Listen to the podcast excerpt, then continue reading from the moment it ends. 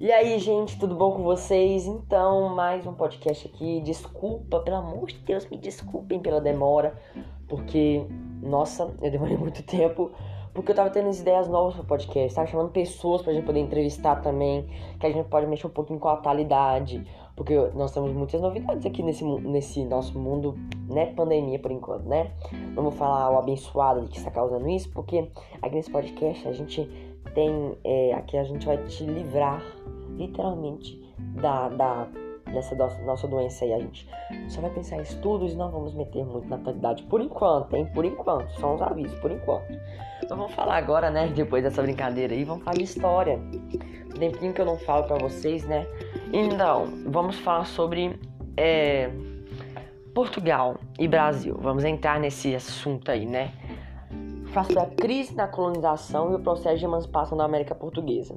Bom, em 1750, ascendeu no poder Sebastião José de Carvalho e Melo.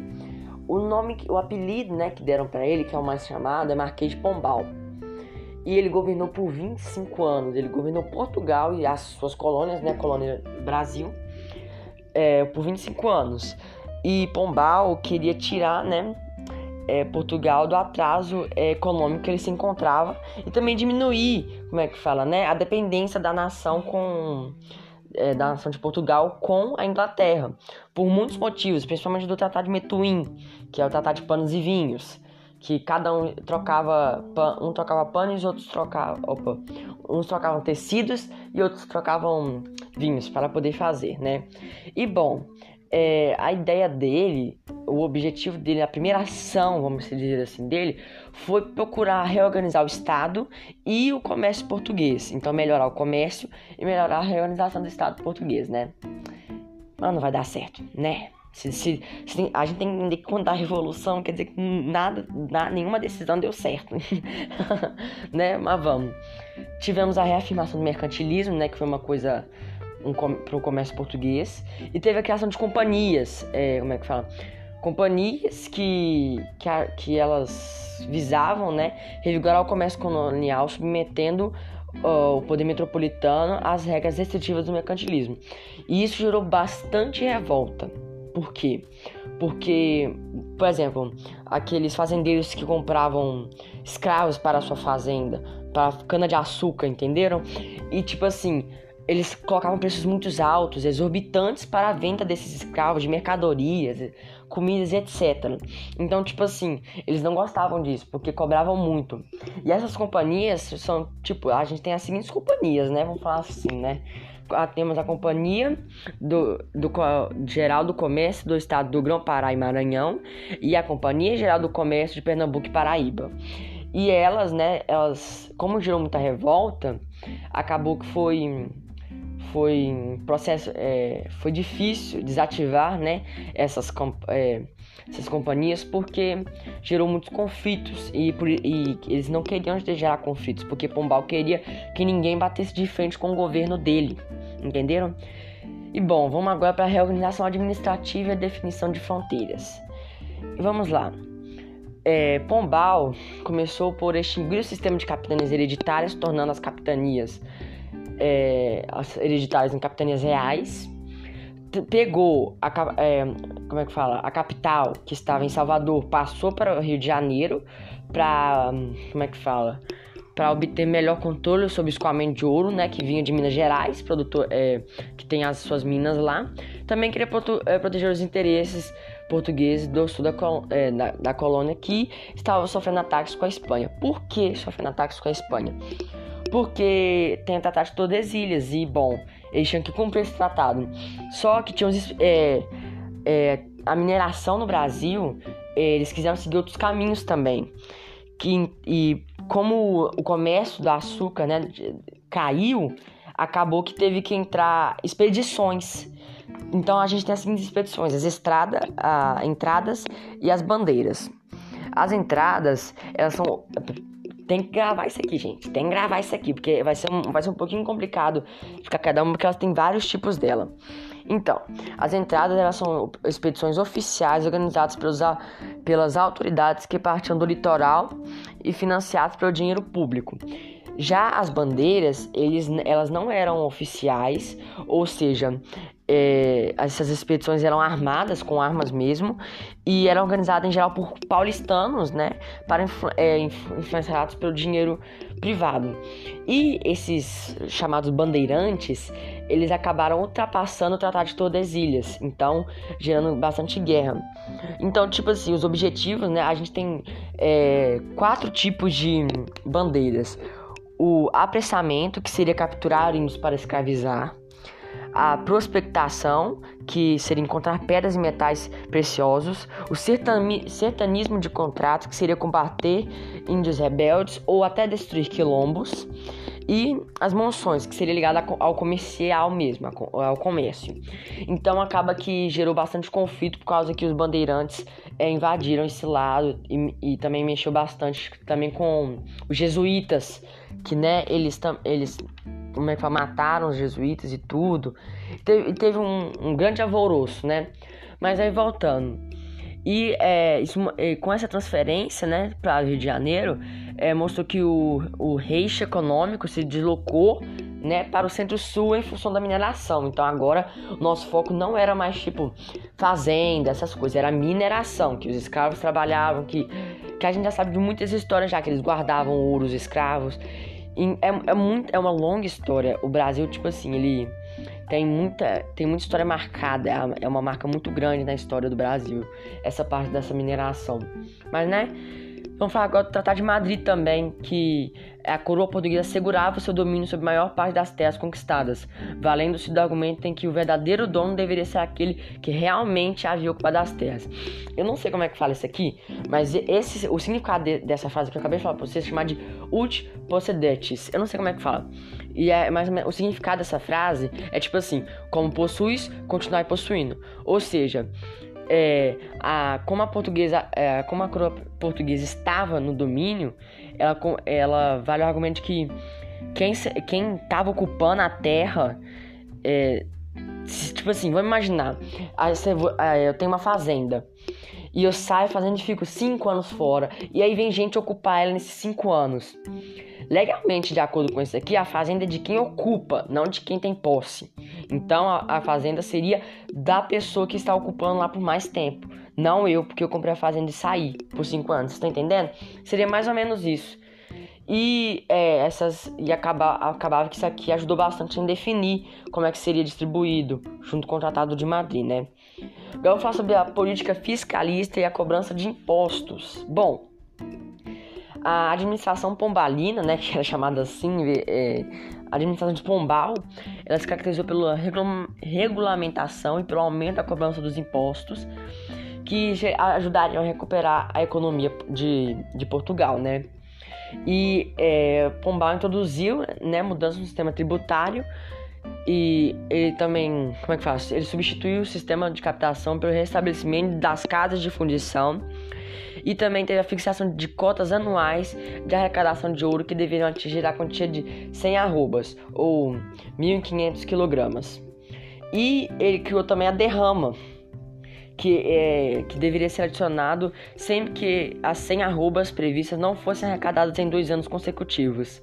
E essa, essa derrama gerou muito, muito mesmo conflito também, porque é, isso gerou medo e insatisfação em, é, em em certas, certos lugares, né? Que eu não vou contar spoiler não, já não vou não.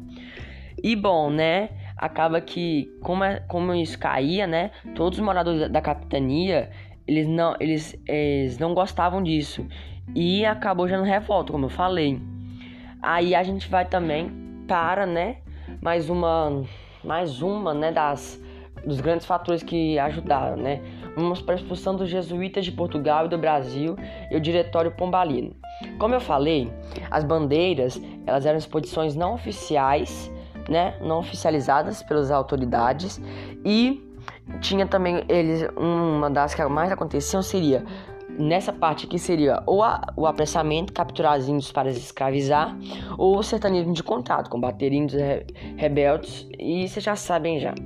E bom, como é, Pombal visava centralizar a administração portuguesa e fortalecer o rei diante de seus súditos, é, Pombal né, decidiu perseguir membros da Companhia de Jesus, que foi considerado um poder oculto e acusar, acusado de formar um estado dentro do é, um estado dentro do estado é meio confuso, né?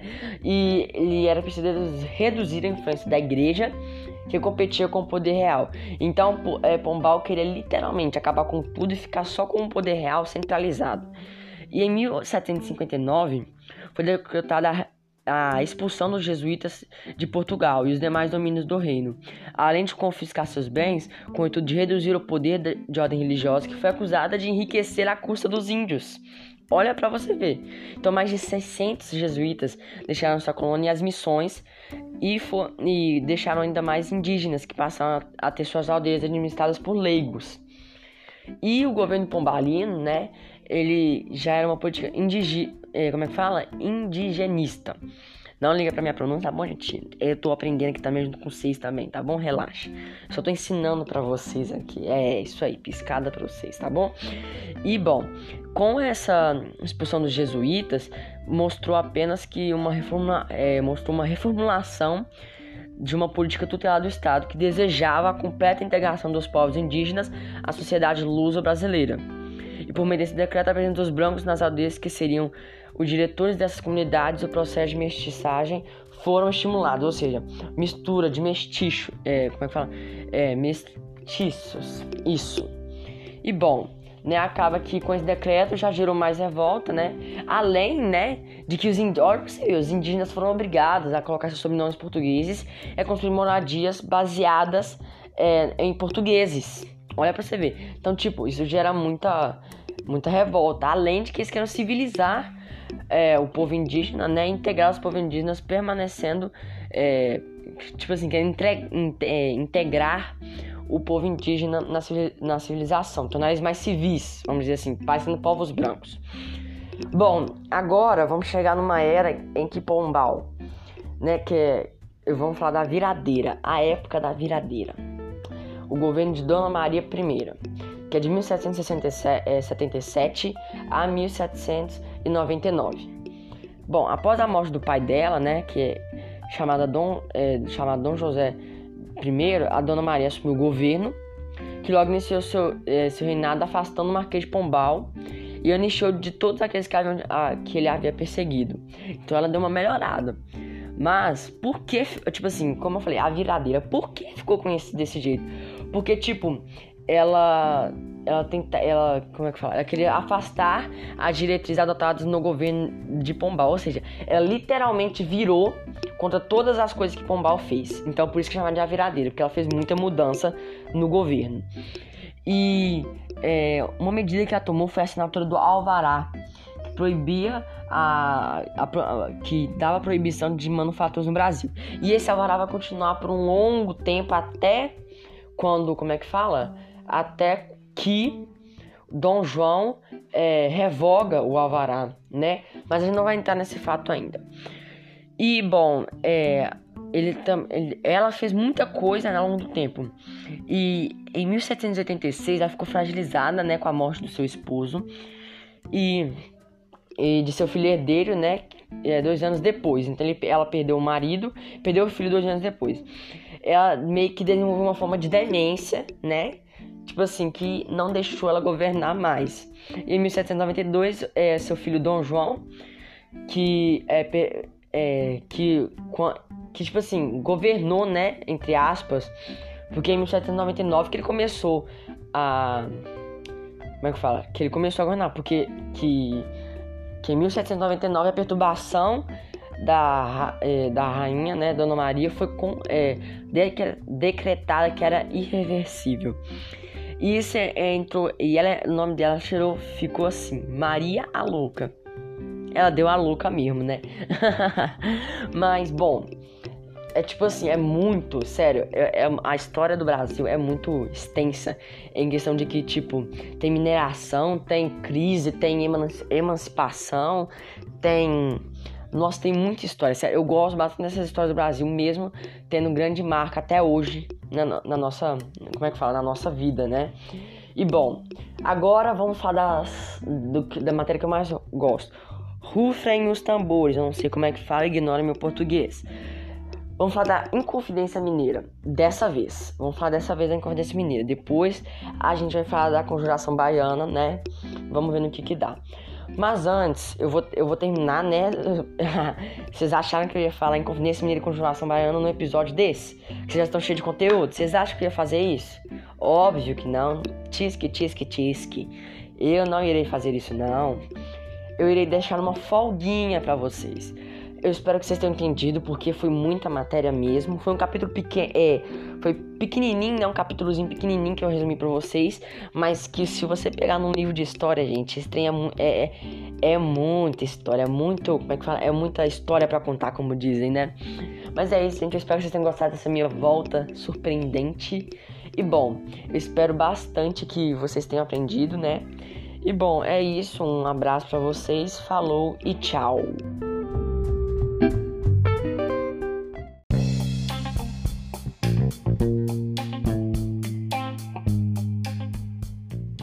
E aí, gente, tudo bom com vocês? Então, eu falei que eu ia voltar, não falei. Bom, agora nós vamos falar. Vou direto ao assunto dessa vez, porque nossa, vai ter muita coisa de tocar hoje. Dessa vez, nós vamos arrasar. Bom, vamos falar sobre Inconfidência Mineira e Conjuração Baiana. Se dá um pouquinho, a gente fala do que, que deu, dos resultados disso, disso depois. Mas por enquanto, vamos. Vamos pensar primeiro, quando a gente pensa em confidência, a gente vai pensar primeiro de, de quais são as razões, né, que geraram essa inconfidência mineira. Bom, para gente o, o termo inconfidência, né, possui um sentido negativo que significa falta de fidelidade.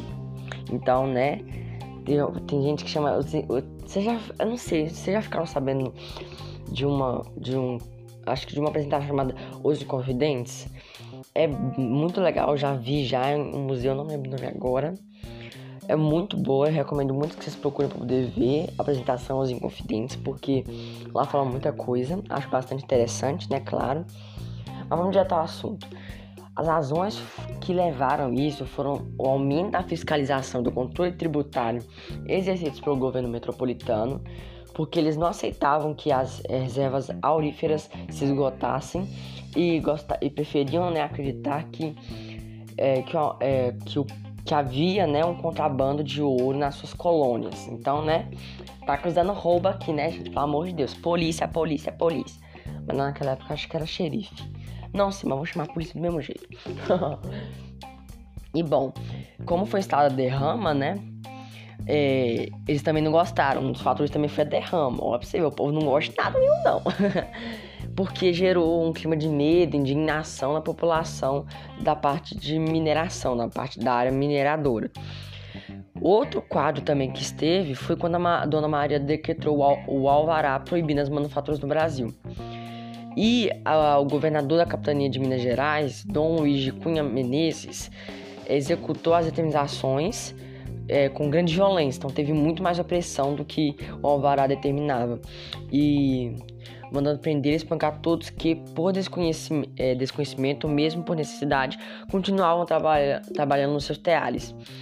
E com essa atitude né, desse governador, acabou provocando um ambiente de insegurança, insatisfação, e o povo não gostou disso. Então, já vamos culminar nisso aqui, ó, já tivemos um aumento né, do controle tributário, ó, isso, controle tributário e a fiscalização, né?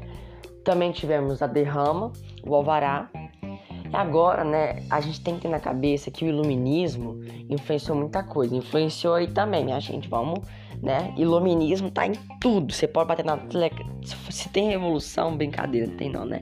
Se tem revolução, iluminismo, né? Brincadeira essa parte aqui, né? Vamos lá.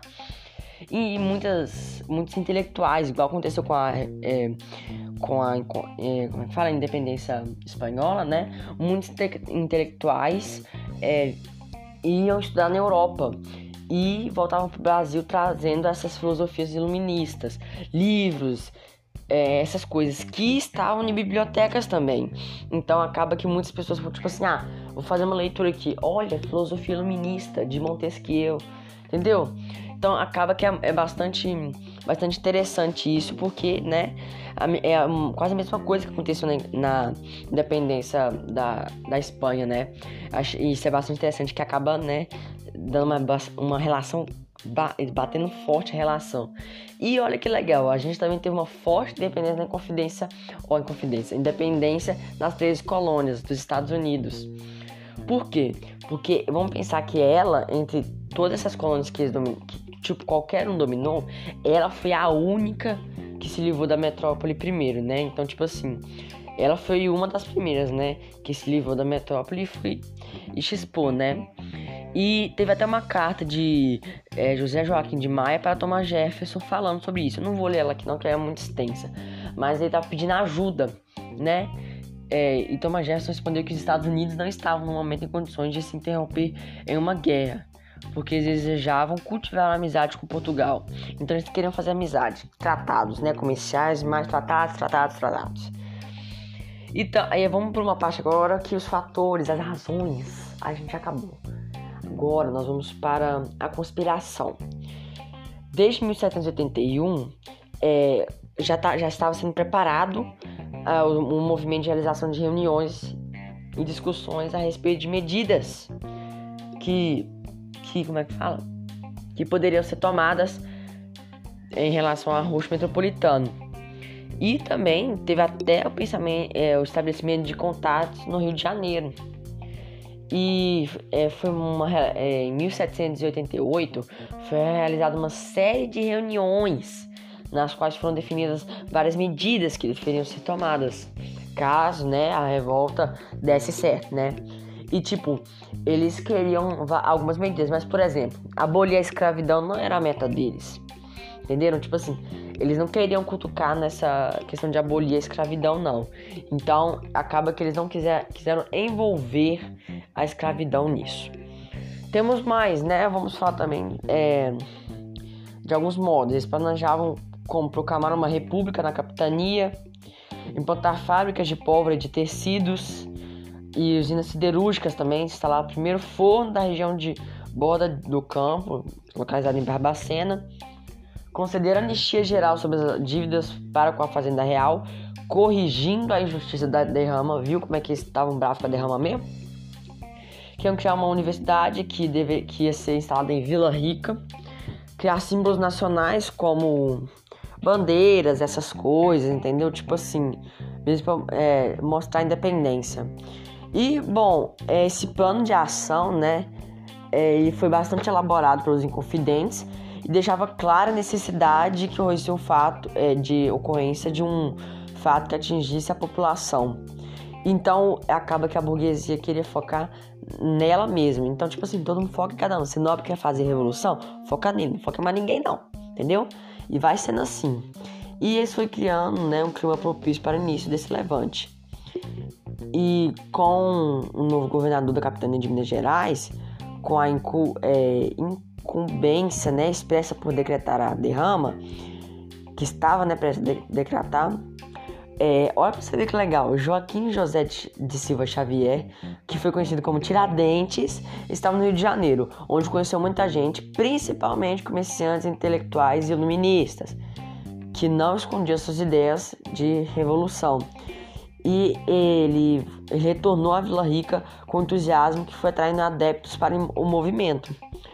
E como eles estavam, é, os inconfidentes estavam esperando a derrama. E se ela fosse lançada mesmo, é, a, de, a revolta ia ser, ser, ia começar. E, é, pra, e tinha um código secreto para essa, né? Para essa, uma senha para, para essa, esse movimento começar. E é chamado assim, olha. Tal dia é o batizado, ficando acertado que Tiradentes ficaria encarregado do assalto ao palácio do governador. Ou seja, tá todo mundo envolvido aí nesse trem. Só que, gente, tudo, tudo que é bom não dura, né? A gente sabe disso. E nós tivemos uma denúncia, um X9. Olha que incrível. O trem tava dando certo, um X9 foi no meio. Ah, bobo, fala nada. Coronel Joaquim Silveira dos Reis, minerador e durante algum tempo contratador de direitos de entrada, que eu falei com você já no outro, devia uma, uma soma significativa aos cofres reais. Ele participava das reuniões que, que eram feitas né, na colonização ou na, na, na inconfidência, né, na conspiração. E quando percebeu que esse movimento estava não estava dando tanto peso, resolveu usar os conhecimentos que ele tinha para o bem próprio, né? E ele fez, ele x inovou, né? Ele chegou no, como é que fala? Ele temendo que o movimento né, fosse descoberto, ele relatou ao Visconde Barbacena tudo o que sabia sobre a conspiração. Aí, quando, tipo, hum, como não houve cancelamento da derrama, porque o governador já tinha entregado ah, na, junta de, na junta da Real Fazenda o ofício que determinava a suspensão desse ato, como afirma, é, e acaba né, que isso, com a declaração da derrama, né, é, essa, isso acabou sendo não tão essencial para o fim da derrama, porque, é, porque é, foi perseguido os inconfidentes, né? Perseguiram eles em 18 de maio de 1789, quando Tiradentes foi preso no Rio de Janeiro e determinou. E a gente já sabe o que aconteceu com o coitadinho, né? Mas é, em 18 de maio também no mesmo ano, prendeu, o Visconde de Barbacena prendeu um dos principais líderes da conspiração e a transferência deles para a capital da colônia. Vamos falar da devassa e do destino dos inconfidentes. No ano em que finalmente é, foram lidas as penas que tinham sido condenadas é, os réus, né? 11 dos acusados teriam sido condenados à morte por enforcamento e os demais receberiam penas mais leves, como degredo. Entretanto, já havia sido baixada uma ordem régia é, datada de 15 de outubro de 1790. E a gente sabe, né, que o único que foi, né, que como é que fala? Que, que teve uma, um decreto mais perpétuo, mais como é que fala, uma morte mais difícil, foi Tiradentes, que a gente já sabe como é que fala que aconteceu, né? Que tinha. Lembra, você acha que você lembra daquela pintura com a cabeça dele, o corpo pendurado e tudo. E eu não sei se vocês notaram, é uma curiosidade isso aqui. Que isso fazia bastante parte, sabe do quê? É, de uma referência a Jesus. Olha que. Olha que. Que tipo assim. Porque Jesus não mostrava uma. Tipo assim. Um, um lado, né? De, de governador e tudo é, de ser influente. E a mesma coisa aconteceu com Tiradentes. Ele se tornou influente e a Inconfidência se tornou influente. Então, tipo assim, acaba que ele foi muito bem homenageado. Mas, né, enfim, nem tudo são flores. Só não me traga flores aqui, né, porque não tá dando muito certo. E a Inconfidência Mineira foi inserida na crise do sistema colonial e foi o primeiro levante aberta, abertamente anticolonial e inaugurou um período de rebeliões, rebeliões, né? Rebeliões, Davi, parabéns. Rebeliões que culminaram na independência do Brasil. Então, acaba que né, nós tivemos bastante influência. Vamos agora para Confidência Baiana ou Conjuração Baiana. Vamos falar das razões e vamos falar de algumas coisas que levaram, né? A economia, né, de lá estava era baseada na cana de açúcar e como eu já contei para vocês, a cana de açúcar, né, é, houve um declínio no comércio de açúcar que levou à mineração. Ponto. Sociedade. Como é que foi organizado essa conjuração?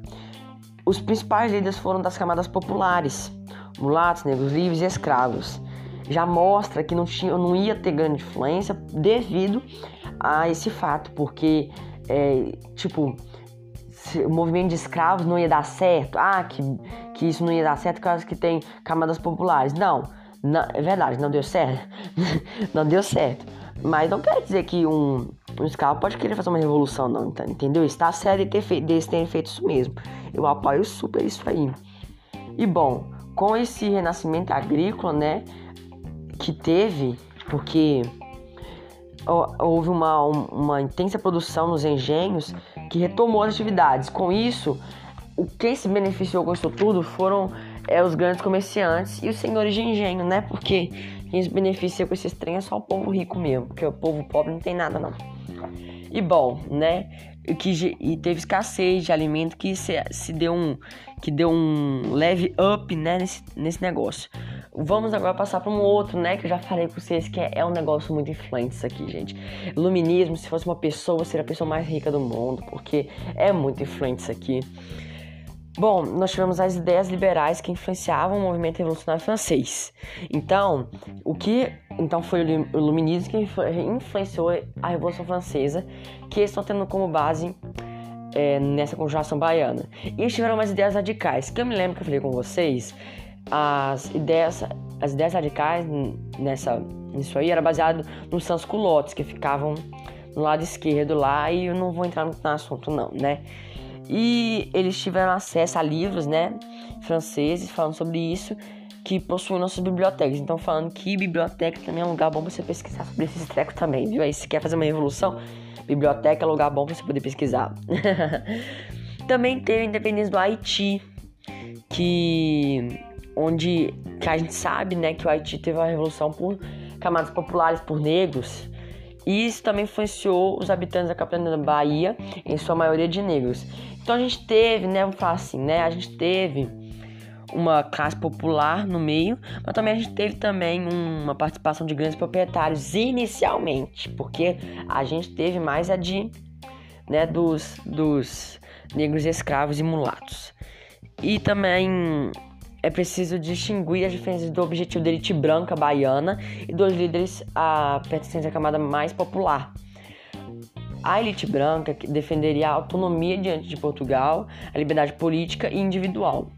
Como eram proprietários de terras e de escravos, eles não queriam perder isso. Já é, a camada popular queria que. Como é que fala? Eles queriam difundir as ideias liberais, né, entre a, a população pobre de Salvador. Também queria reorganizar né, a sociedade em novas bases adotar, eles queriam também adotar a república liber, é, libertária, igualdade entre todos os homens, brancos e negros, e não menciona a igualdade entre as mulheres. Também teve o fim de todos os privilégios, a abolição de escravidão e a liberdade de comércio. A gente pode notar também que eles queriam só igualdade entre homens e não mencionou as mulheres porque as mulheres não entram nessa, nesse meio termo aqui, né? E bom, tivemos ações deles, né? Porque, tive, é, porque tivemos, né? Porque eles que falam assim, vamos agir, vamos agir, né?